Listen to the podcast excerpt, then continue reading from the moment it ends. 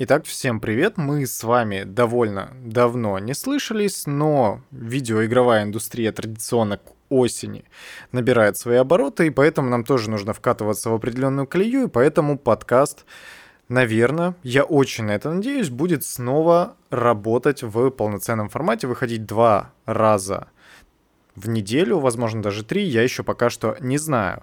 Но так как это, можно сказать, новый сезон без определенных нововведений не обошлось, поэтому у нас появилась видеоверсия подкаста, которую можно посмотреть на Ютубе там я иногда буду активно жестикулировать, как сейчас, показывать новости, о которых мы, собственно, и говорим. В данный момент будем смотреть некоторые, некоторые арты, трейлеры иногда, возможно, естественно, в аудиоверсии, которую вы можете послушать на Яндекс Музыке, Apple подкастах или Google подкастах, ну еще ВКонтакте, но это не основная платформа, как вы понимаете. Ничего этого не будет, все будет в основном в видеоформате. И поэтому я вас призываю, на самом деле, подписываться на канал, который есть в описании к подкасту, где бы вы это не слушали. Там есть я, если вам зачем-то хочется на меня посмотреть, и, опять-таки, новости, которые вы, возможно, хотите почитать, ну или на что-нибудь посмотреть. С прелюдией, можно так сказать, мы на сегодня, на сейчас закончим, и давайте посмотрим, что же там интересного произошло за последние пару дней. И Креатором новостей стала бета Diablo 2, в которую поиграло огромное количество игроков, и даже DTF написали свой, ну, такой себе обзор. А все новости мы читаем на dtf.ru, поэтому, если интересно, присоединяйтесь к достаточно большому комьюнити игроков. И не только. Ну, в основном там не игроки, а любители написать комментарии, но там иногда что-то ценное добывает. И что, в принципе, написали про Diablo 2 Resurrected? Это выглядит куда больше ремейком, чем ремастером, потому что очень много изменений, и, конечно, в первую очередь это касается графики и звука. Те изменения, которые были произведены, это просто что-то совершенно невозможное. Конечно, это прикольно на самом деле, потому что работу провели достаточно большую, но у меня нет ни одного видео, чтобы это как-то продемонстрировать, поэтому смотрите просто на то, как я скроллю страницу с новостями. Но, знаете, многие отмечают очень сырую, что ли, техническую составляющую игры, потому что багов, конечно, огромное количество. Один из пользователей на Reddit написал, что он только за 2 часа игры встретил более 30 ошибок. И это 10% игры, которые вроде бы как должны были полностью отполировать для того, чтобы показать, ну, не то чтобы конечный продукт, но бета-версия. Это уже практически готовая, но еще недостаточно отполированная игра. И он предположил, что за несколько месяцев подобный фронт работ исправить просто невозможно на самом деле. Как это скажется в дальнейшем на выход игры, мне сложно сказать. Я думаю, что настоящий бета-тест будет все-таки проведен когда игра выйдет, и уже тогда при полноценном отклике от комьюнити, от поигравших игроков, можно будет сделать какие-то определенные выводы. Но, в принципе, даже сейчас бета Diablo 2 Resurrected выглядит очень и очень здорово, поиграть в нее уже хочется, потому что многие геймплейные нововведения, которые были добавлены именно в этом, ну, ремастере все-таки, как было заявлено, конечно, существенно изменяют геймплей в лучшую сторону, потому что появились те вещи, которых не было раньше. Например, автоподбор золота, уведомления не только о непотраченных скиллпоинтах, но и о стат-поинтах, расширение стати... расширенная статистика персонажей, появление общих вкладок, настройка крупный шрифт, если вы играете, допустим, на телевизоре, вам плохо видно с дивана. Ну и самое главное, что приятно тешит персонально меня, это поддержка геймпадов, потому что я предпочитаю играть именно на них куда больше, чем на клавиатуре с мышью. Мне просто так удобнее. И, конечно, немного читерно выглядит то, что на геймпаде панель с со скиллами выглядит совершенно иначе. То есть вы можете добавить в активные области сразу несколько скиллов, в зависимости от того, какие сейчас доступны для вашего персонажа. На клавиатуре с мышью доступно всего один, и подобное упрощение, я не знаю, чем оно чем руководствовались, когда сделали подобную вещь. Точнее, нет. Я понимаю, почему это сделали, потому что это все-таки определенный тренд для современности. Многие hack and slash RPG, которым, в принципе, и является Diablo 2, многие ее клоны, тоже Torchlight, позволяют использовать одновременно несколько скиллов без того, чтобы играть на клавиатуре какую-то очередную партию Бетховена, если хотите. И это удобно одновременно использовать несколько скиллов. Почему для клавиатуры и мыши оставили классическое использование, мне непонятно. Я все-таки думаю, что к релизу это, конечно, изменят, потому что так, как оно есть сейчас, оно, ну, быть просто не может. Это что-то для меня неописуемое. Ну, то есть, серьезно, в 2К 21 просто переключаться между несколькими вкладками, где будет только один какой-то конкретный навык, это, простите, достаточно странно персонально для меня. И, ну, такое. Я думаю, что... А, ну, два навыка. Конечно, я здесь немного ошибся в этом плане, потому что один назначен на левую кнопку мыши, второй на правую. То есть один заменяет э, атаку, как бы, а второй это именно полноценный активный навык.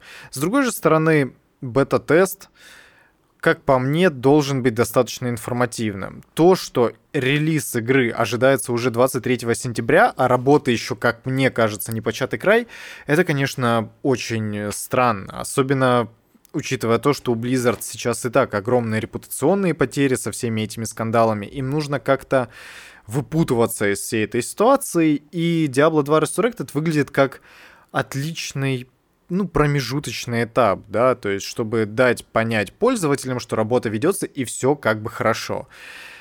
Но мы уже, в принципе, определенно можем сказать, что ничего прям критически плохого точно не произойдет. То есть это определенно не Warcraft 3 Reforged.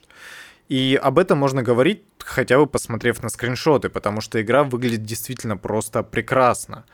И я напоминаю, что доступны будут два режима рендера. Это современный рендер, где все это 3D-модельки, которые стилизованы под спрайты, и та самая полноценная старая графика, которая была доступна в Diablo 2, но с некоторыми изменениями, конечно, потому что все спрайты были перерисованы с нуля для широкоформатных мониторов и под большое разрешение актуальное. Потому что, естественно, никто 800 на 600, как в 2001 году, играть, пожалуй, не будет.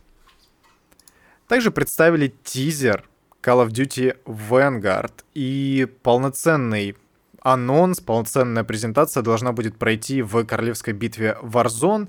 Это тоже, в принципе, Call of Duty, ее режим. И вы знаете, я сейчас его подрублю на фоне просто, чтобы он тут работал, но у меня каких-то прям положительных эмоций относительно Вангварда нет совершенно. Потому что это опять Вторая мировая война, и я очень скептически к этому отношусь. Ну, потому что сколько уже можно? Сколько было игр, которые рассказывают нам историю Второй мировой войны? Огромное количество. Еще Medal of Honor, когда там в 97-м, 98-м году, когда выходил на PlayStation 1, был, ну, хорошей легендарной игрой, потом был Call of Duty обычный, потом был Call of Duty Modern Warfare нет. Ну, короче, огромное количество игр нам рассказывали про Вторую мировую войну и уже осветили, по-моему, практически все сражения, которые только были. И да, Call of Duty это всегда была такая, знаете, историческая фэнтезия. Ну, то есть, естественно, они немножко перевирали, немножко добавляли от себя, и ни у кого, в принципе, с этим не было никаких проблем, но, блин, это действительно единственный сеттинг, который вы можете представить. И, конечно, Конечно. Call of Duty это очень большая серия игр. Над ней работают три разные студии над э, тремя совершенно разными линейками игр. Это и Cold War, это и Black Ops, и теперь вот, э, как эта игра называется, господи, Vanguard. И все они повествуют про разное время и про разные, ну, этапы в истории. Но это все еще та же самая Call of Duty, которая ничем не отличается фундаментально от всего того, что было показано еще в Modern Warfare 2. И да, движок они вроде бы как изменили, стрельба стала совершенно другой, и вообще, в принципе, это выглядит намного более приятно, но я к этому не могу просто отнестись положительно, потому что это просто очередная Call of Duty.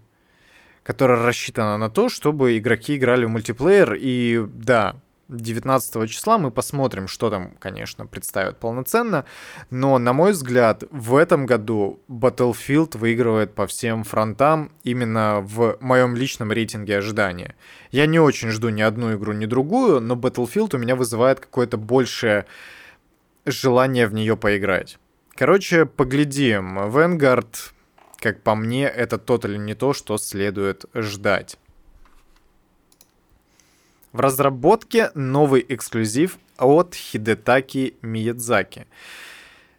Так заглавлена новость на DTF. Это определенного рода подкаст, это определенного рода инсайт, конечно же. Потому что авторы одного из англоязычных подкастов, которые вроде бы как никогда в своих инсайдах не ошибались и являются такими достаточно авторитетными источниками, заявляют, что вполне возможно, что сейчас From Software разрабатывают эксклюзив для PlayStation 5, который будет намного больше похож на классические Dark Souls, а не на Elden Ring и даже не на Sekiro, потому что это все-таки отход от стандартной Souls э, механики, от, отход от того, благодаря чему From Software прославились в принципе.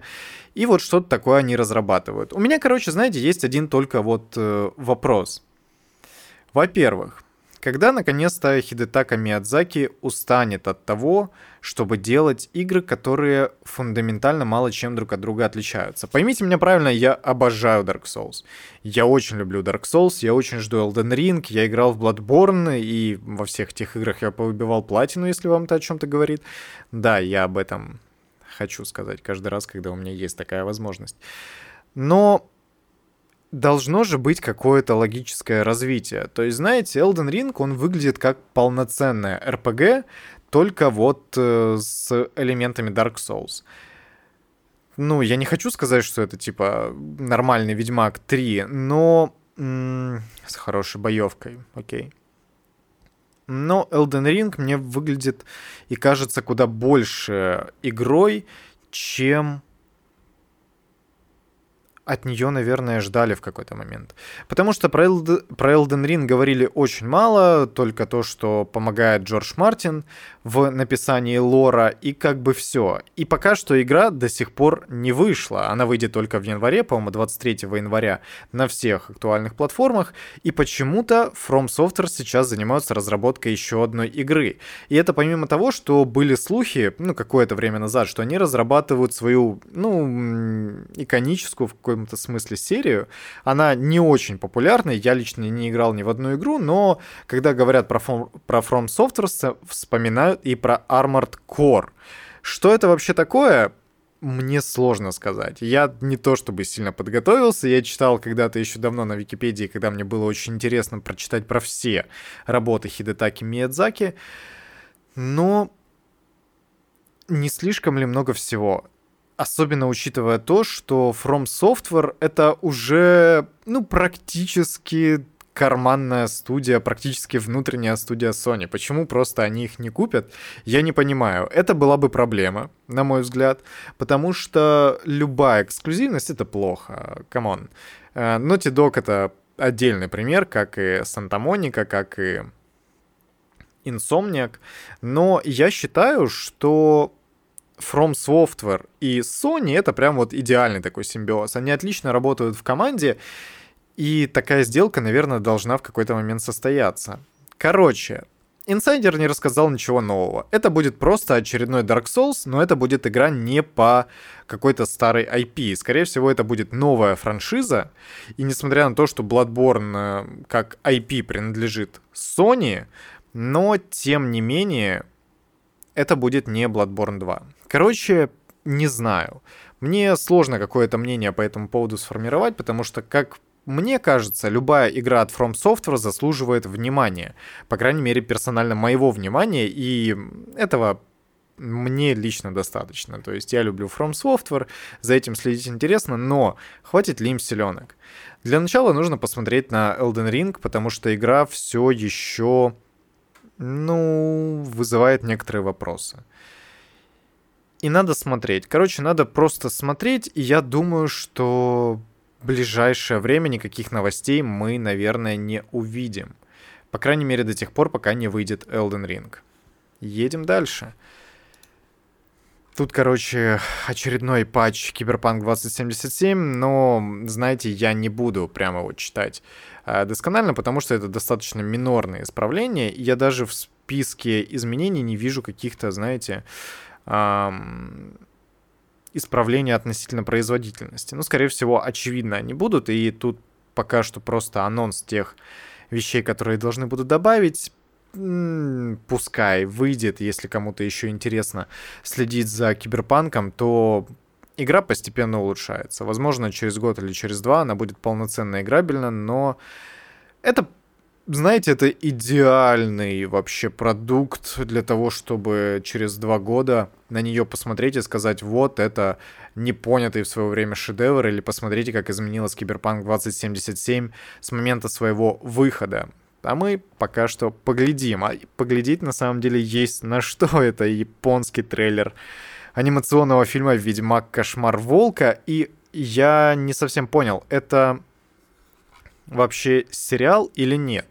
Учитывая то, что анимационный фильм, скорее всего, это полнометражка, и ну просто, просто докажите мне, что ваш Ведьмак это не аниме, особенно глядя на этот трейлер. Я как-то упустил из виду нормальный европейский или американский трейлер этого анимационного фильма. Но то, что показали сейчас, это, ну, это прям аниме. Все, что я вижу, очень напоминает мне Берсерк, если честно. Даже не столько по своей какой-то визуальной эстетике, сколько вот по типологии персонажей, потому как э, выстроен кадр. Короче, это очень мне напоминает э, Берсерка, и если вы смотрели ту классическую я хотел сказать мангу. Если читали мангу, если смотрели сериал, то вы, очевидно, проследите некоторые аналогии. Ну и, конечно, я не могу отделаться от того, что это похоже, во-первых, на Аватара, потому что их делал, делали одни и те же люди, это Студио Мир. И одновременно это мне напоминает Castlevania, которая тоже выходила на Netflix. Короче, я не уверен, насколько это тот продукт, который должен был выйти на самом деле. История Весемира это, конечно, прикольно, но как это будет сочетаться с непосредственно сериалом от Netflix, как это будет сочетаться с лором, который в Ведьмаке строился просто десятилетиями, начиная с Анджея Сапковского и заканчивая CD Projekt. О боже мой, я увидел я увидел, короче, 3D-шную фигурку, 3D-шную модельку в этом э, сериале, по-моему. Берсерк, да, если вы понимаете, о чем я. Ну ладно. Еще представили, наконец-то, актеров, которые будут исполнять роли в сериале приквеле Ведьмака, который будет рассказывать о событиях, которые развернулись за 1200 лет до истории Геральта. И я просто полистал, на самом деле, актеров, которые будут исполнять роли, и я практически никого здесь не знаю. Ну, то есть это, конечно, не показатель, потому что я такой себе смотрец э, сериалов, если хотите. Но это все какие-то совсем уж неймы. Они одинаково хорошо могут как подойти, так и не подойти на роли тех персонажей, которые были заявлены. И, ну, пускай у меня это не вызывает какого-то прям уж интереса на самом деле. Потому что Netflix как-то очень сильно спекулирует на Ведьмаке, на мой взгляд. То есть я понимаю, что это их в какой-то степени прям ведущая франшиза, потому что э, сериал, насколько мне известно, достаточно рейтинговый получился, и поэтому его, в принципе, форсят и развивают франшизу в принципе, но туда ли мы вообще пришли? Я не знаю. И сделать какие-то определенные выводы можно будет только после того, как сериал выйдет, но я не уверен, какое у меня мнение по этому поводу. Пускай выходит, там, конечно, посмотрим, но у меня он не вызывает никакого интереса, потому что здесь даже нет милашки Генри Кевилла, который пускай и не похож на того книжного Геральта или даже видеоигрового, он просто классный. И пусть так, пускай ему только линзы купят больше, чем за 1 доллар, потому что это был вообще кошмар. Интересная новость, она никак не связана с видеоиграми, конечно, в принципе, но я обратил на это внимание, потому что здесь есть чел, которого я знаю, это Чак Ревью. В общем, дважды два сменил логотип и полностью изменил свою концепцию, превратившись в аналог Ютуба на самом деле. Теперь это просто канал, который показывает авторские программы блогеров, превратив их, э, ну, уже прям в полноценное телевидение. Если раньше говорили о том, что продакшн некоторых YouTube-каналов и YouTube-блогеров очень похож практически на телевизионный, взять того же Бэткомедиана или а, Утопии Шоу, у которых очень крутой продакшн, и многие телевизионные программы до него не дотягивают, то дважды два пошел по совсем другому пути и буквально скрестил те иконические вещи там в начале 2000-х и сейчас это YouTube и телевидение. И теперь мы получили вот такой вот странный симбиоз.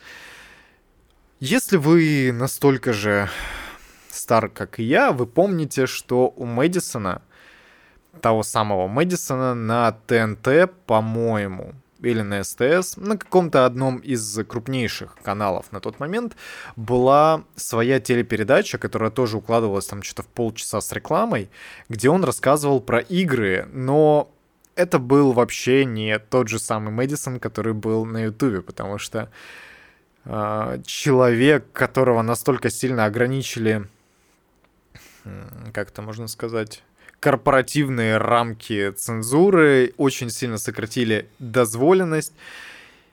Он очень многое потерял, как по мне, часть определенной харизмы, и мне это не сильно нравилось, потому что, ну, он просто рассказывал про игры, как пытаясь э, соблюдать свою вот э, классическую манеру. Получалось типа терпимо, но хреново по сравнению с тем, как он мог делать. И здесь, мне кажется, абсолютно то же самое. То есть, да, тут будут некоторые известные люди. Правда, кто такой эксперт по, косплею, по косплею Катя Миросол, я не знаю, справедливости ради, но я все-таки не целевая аудитория этой истории.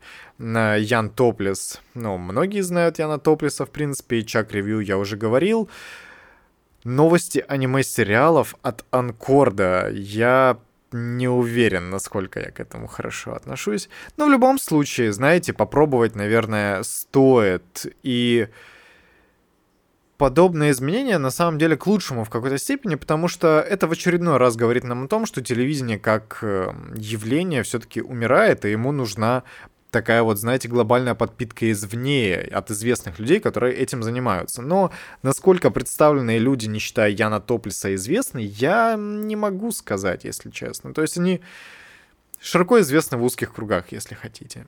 Потому что, ну, Анкорд этот чел вообще легендарный, Конечно же, Чак Ревью менее легендарный, Ян Топлес известный блогер, конечно же.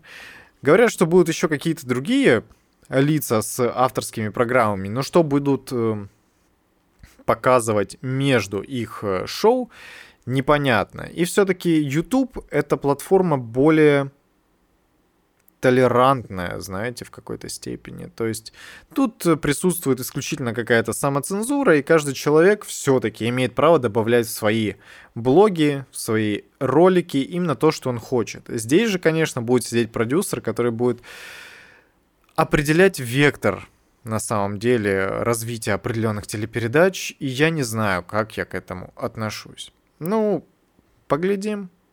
На самом деле не поглядим, потому что это телек, come on, кто смотрит телек в 2К21?